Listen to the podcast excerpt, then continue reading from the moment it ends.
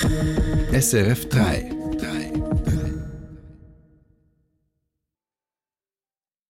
Wer steckt hinter dem Anschlag auf die Nord Stream Pipelines? Eine neue Recherche zeigt, die Spur führt in die Ukraine. Wir fragen einen Experten, wie realistisch das ist. Gleich zuerst. Dann Windkraftanlagen sollen bei der Stromerzeugung in der Schweiz in Zukunft eine viel wichtigere Rolle spielen, wenn es nach dem Parlament geht. Wir fragen, wie das gehen soll. Und fossile Reservekraftwerke für den Notfall braucht's in der Schweiz offenbar gar nicht. Das zeigt eine neue Studie. Wir stellen sie vor und ordnen ein. Jetzt im Info 3, heute mit Annalisa Achtermann. Der Anschlag auf die russische Gaspipeline Nord Stream letzten Herbst. Er stoppte die russische Gaszufuhr nach Europa abrupt. Russland war schnell der Hauptverdächtige. Nun zeigt sich, offenbar zu Unrecht. Laut New York Times und mehreren deutschen Medien führen die Spuren nämlich in die Ukraine. Eine pro-ukrainische Gruppe soll hinter den Explosionen vom 26. September stecken. Sechs Personen sollen den Anschlag mit einer privaten Yacht durchgeführt haben. Ich fragte den Osteuropakenner Ulrich Schmid von der Universität St. Gallen, wie wahrscheinlich denn dieses Szenario ist. Es ist keine Überraschung, äh, dass eine pro-ukrainische Gruppe hinter den Sabotageakten steckt. Äh, die Unterbrechung der Pipeline Nord Stream 2 spielt natürlich äh, der Ukraine in die Hände. Es ist ja unklar, wer wirklich dahinter steckt. Wem hätte es denn aber am meisten genutzt? Es gibt Vermutungen, dass die Sabotageakte an Nord Stream 2 hauptsächlich westlichen Mächten oder aber äh, Polen äh, genutzt haben. Aus russischer Sicht ist es sowieso so, dass die USA hinter diesen Anschlägen stecken. Äh, es gibt aber auch Vermutungen, dass Polen ein großes Interesse daran hätte. Polen und die USA haben sich schon seit langer Zeit gegen Nord Stream 2 positioniert, weil man hier hier natürlich ein russisch-deutsches Zusammengehen gesehen hat, äh, das man überhaupt nicht äh, gutiert hat. Und wie reagiert denn jetzt Russland auf diese Recherchen? Aus russischer Sicht ist ganz klar, äh, dass der amerikanische Geheimdienst hinter diesen Anschlägen steht. Äh, man macht der eigenen Bevölkerung relativ deutlich klar, dass äh, der amerikanische Präsident lügt, wenn er sagt, die amerikanischen Geheimdienste hätten nichts mit diesem Sabotageakt zu tun. Es sei unklar, wer den Auftrag erteilt hat. Dafür die Spuren führen jetzt aber in die Ukraine. Wie reagiert denn die Ukraine jetzt darauf? Die Ukraine reagiert unverändert auf die Sabotageakte bereits direkt. Äh, nach dem Anschlag im September 2022 hat die Ukraine ja erklärt, äh, man habe nichts damit zu tun. Und genau äh, dieselbe Position bekommen wir heute ebenfalls aus Kiew. Jetzt aus Ihrer Sicht, wie wäre es überhaupt möglich, wie können sechs Personen mit einem kleinen Boot einen Anschlag auf kritische Infrastruktur verüben? Das ist in der Tat erstaunlich und es ist eher unwahrscheinlich, dass das eine unabhängig agierende Gruppe ist.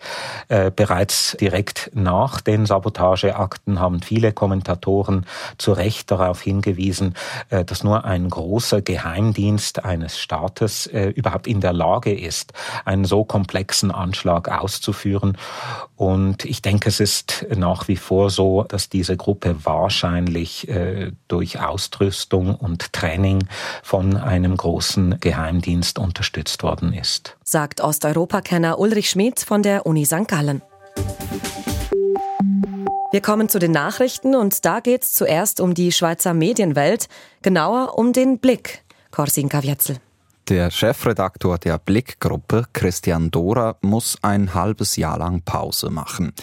Der Grund, es gebe Hinweise, dass er gegen den Verhaltenskodex des Unternehmens verstoßen habe, heißt es auf der Webseite des Blick.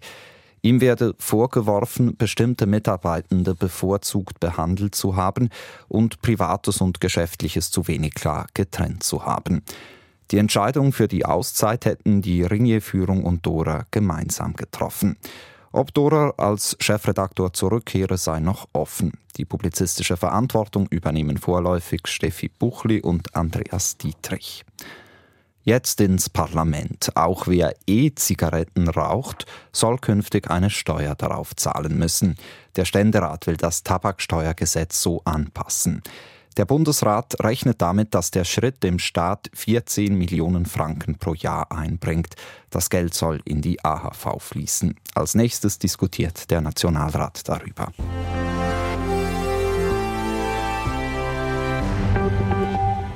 Atomkraftwerke werden in den kommenden Jahrzehnten abgeschaltet, fossile Energien aus Verkehr und Heizungen durch Strom ersetzt. Damit steigt der Strombedarf aus erneuerbaren Energien. Bei der Solarenergie funktioniert der Ausbau bis anhin gut, anders bei der Windenergie, die nur langsam vorankommt. Viele Windparkprojekte sind durch Einsprachen blockiert. Das Parlament will nun aber vorwärts machen und die Windenergie ausbauen. Dafür will der Nationalrat Bewilligungsverfahren deutlich beschleunigen und Rechtsmittel gegen Windparkprojekte kappen. Landschaftsschützerinnen und Schützer sagen aber, das verstößt gegen die Bundesverfassung. Aus dem Bundeshaus Philipp Burkhardt. Vom Windexpress war heute Morgen im Nationalrat die Rede. Um rund drei Jahre sollen die Bewilligungsverfahren bei Windparkprojekten abgekürzt werden. Heute noch dauern sie im Schnitt 15 bis 20 Jahre. Viel zu lange, findet SP-Nationalrätin Gabriela Sutter.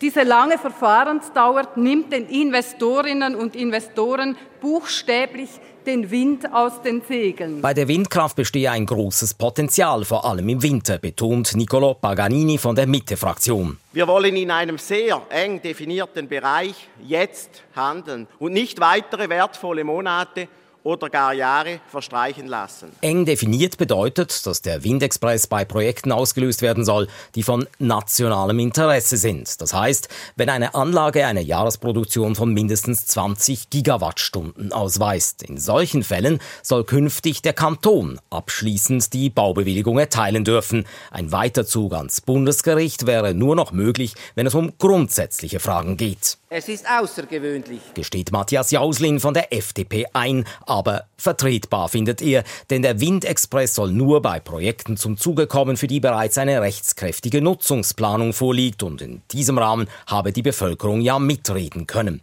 Das stimme nicht, entgegnet SVP-Nationalrat Christian Imark und nennt das Beispiel seines Kantons Solothurn. Der Windexpress sei ein Pfusch und unseriös. Es gibt Bedenken zum Naturschutz, Landschaftsschutz, Lärmschutz, Bodenschutz, Vogelschutz. Und deshalb lehnt die SVP die Vorlage dennoch ab. Sie ist damit allerdings allein, was Martin Bäumle von den Grünliberalen zur Feststellung verleitet. Herr Imark entlarvt sich und die SVP einmal mehr heute als Blockierer der Energiewende und gibt dann den anderen die Schuld. Abgesehen von ein paar Enthaltungen sind auch die Grünen für die Vorlage, obschon aus Naturschutz- und Landschaftsschutzkreisen Widerstand gegen das Gesetz angedroht wird. Die windkraftkritische Vereinigung Freie Landschaft Schweiz droht bereits mit dem Referendum.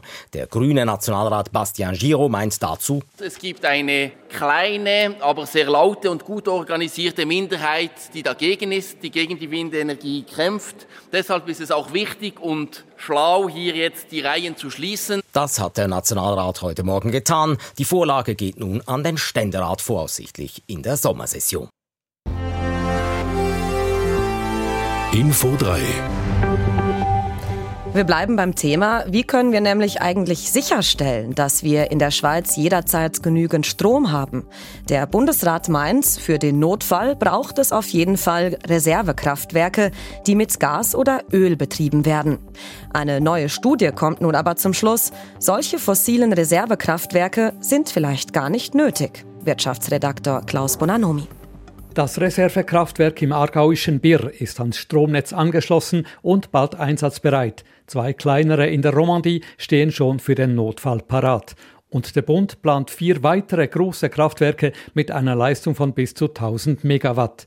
Das sei zu groß geplant, meint Professor Jürg Rohrer von der Zürcher Hochschule für angewandte Wissenschaften.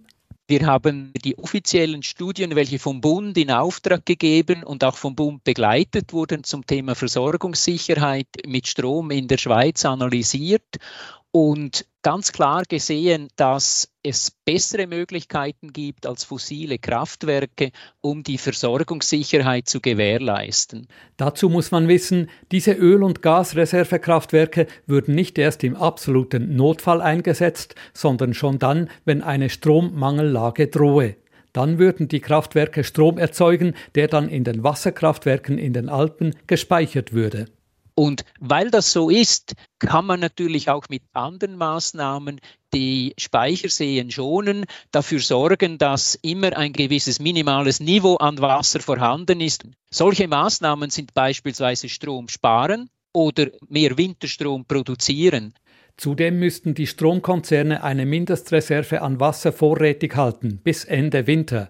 So bräuchte es diese vier zusätzlichen geplanten Reservekraftwerke nicht wir sehen, dass wir ja diese zusätzlich jetzt noch etwa 1,4 Milliarden Franken ausgeben würden für solche Reservekraftwerke, die man ja nur hinstellt in der Hoffnung, dass man sie gar nicht braucht. Und ein Kraftwerk, das stillstehe und keinen Strom produziere, das koste nur und bringe nichts ein, betont Rohrer.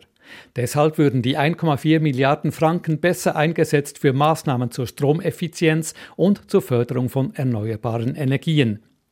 Beim Bundesamt für Energie heißt es auf Anfrage, auch wenn man mehr Geld ausgeben könnte für Erneuerbare und für Stromsparmaßnahmen, dann heiße dies noch nicht, dass diese auch rascher umgesetzt werden könnten.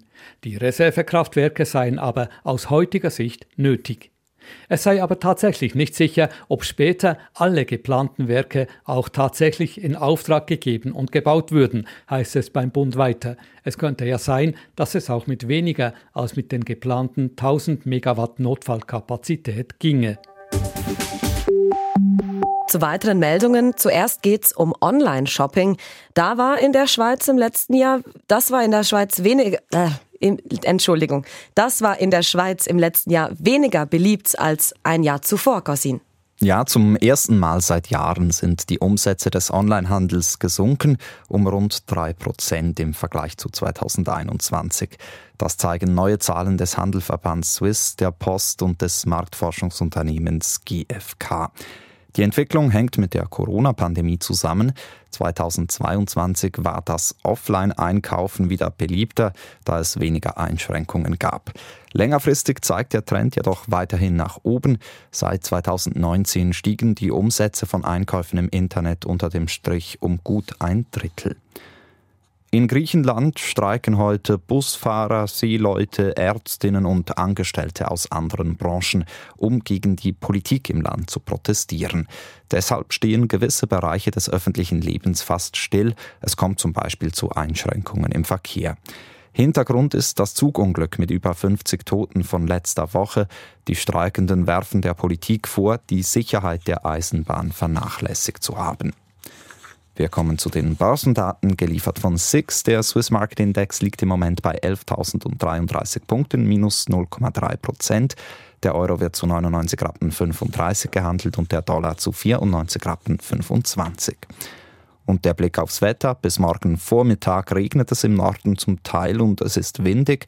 Morgen ist es zeitweise sonnig. Die Temperatur erreicht heute 10 und morgen 15 Grad. Und im Süden ist es heute bewölkt und morgen ziemlich sonnig bei 13 bis 18 Grad. So viel Info 3 für den Moment. Wir melden uns um 17 Uhr nochmal live mit News und Hintergründen. Das Team heute: Cosette Espinosa, Gorsin Kavietzel und Annalisa Achtermann.